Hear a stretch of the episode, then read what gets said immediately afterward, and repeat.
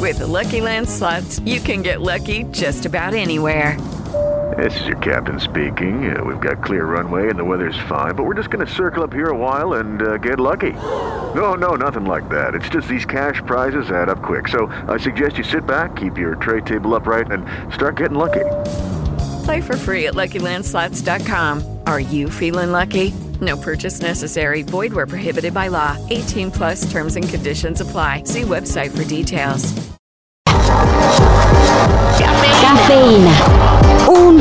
Información.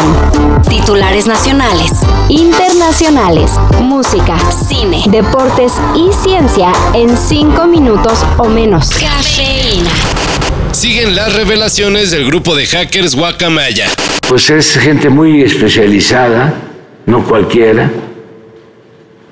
No sé si en México haya especialistas. La más reciente apunta a que, oh sorpresa, el ejército tiene calificados a los movimientos feministas como subversivos. Un adjetivo que quizá parecerá un halago, tomando en cuenta que algunos de estos grupos lo que pretenden es precisamente alterar el orden público y social, el cual es patriarcal, desde luego. Pero siendo el ejército el que lo pone, pues como que ya no gusta tanto, ¿no? También se reveló que el ejército sigue monitoreando comunicaciones de periodistas y activistas. Y bueno, todo hace ver que este sexenio las cosas no han cambiado mucho que digamos. ¿Gustó? ¿Eh? Está muy buena. Sí. ¿Qué dijiste? Está muy buena. Ah, bueno. Ya es la temporada de premios Nobel. Y ayer se otorgó el de medicina. Fue para el sueco Svante Pavo. Si se dice así, bueno. Disculpen mi sueco. Quien fue merecedor del galardón por sus hallazgos sobre la evolución humana.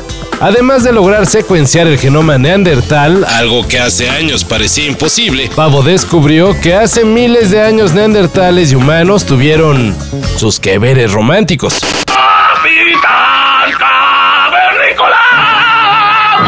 Por lo cual en la actualidad muchos humanos tenemos genes neandertales. Ah, ¿Quién lo hubiera imaginado?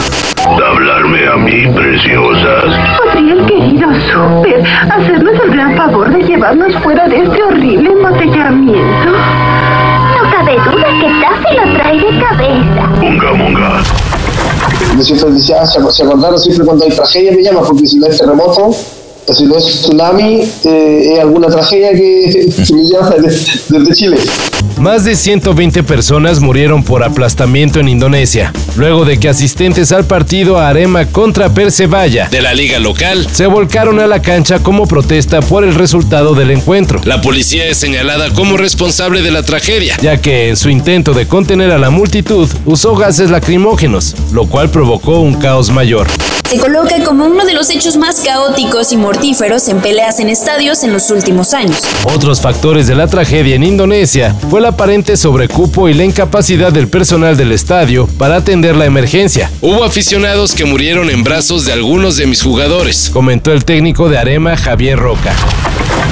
Wow, dude. Yeah. It was a G.I. Jane jump. Keep my wife's name out your fucking mouth.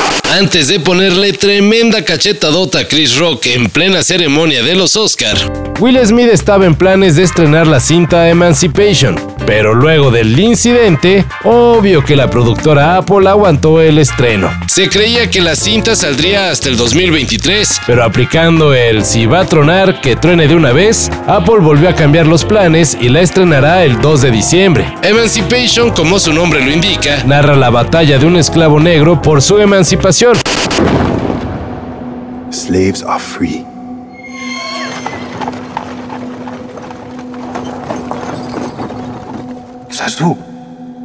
Lincoln. El tráiler de la cinta ambientada en la Guerra Civil de Estados Unidos da buena pinta, pero quién sabe si le alcance para una nominación al Oscar. ¿Alguien perdió sus anteojos? ¿Nadie? ¡Uh! La suma de las raíces cuadradas de dos lados de un triángulo isósceles es igual a la raíz cuadrada del lado restante.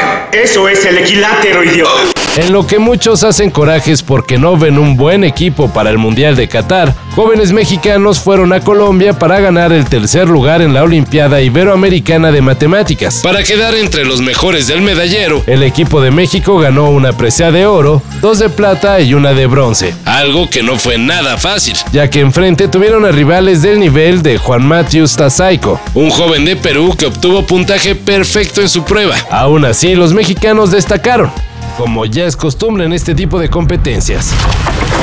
Todo esto y más de lo que necesitas saber en sopitas.com.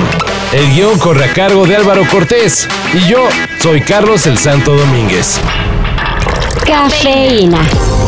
Un shot de noticias para despertar. Lunes a viernes por sopitas.com. Y donde sea que escuches podcasts.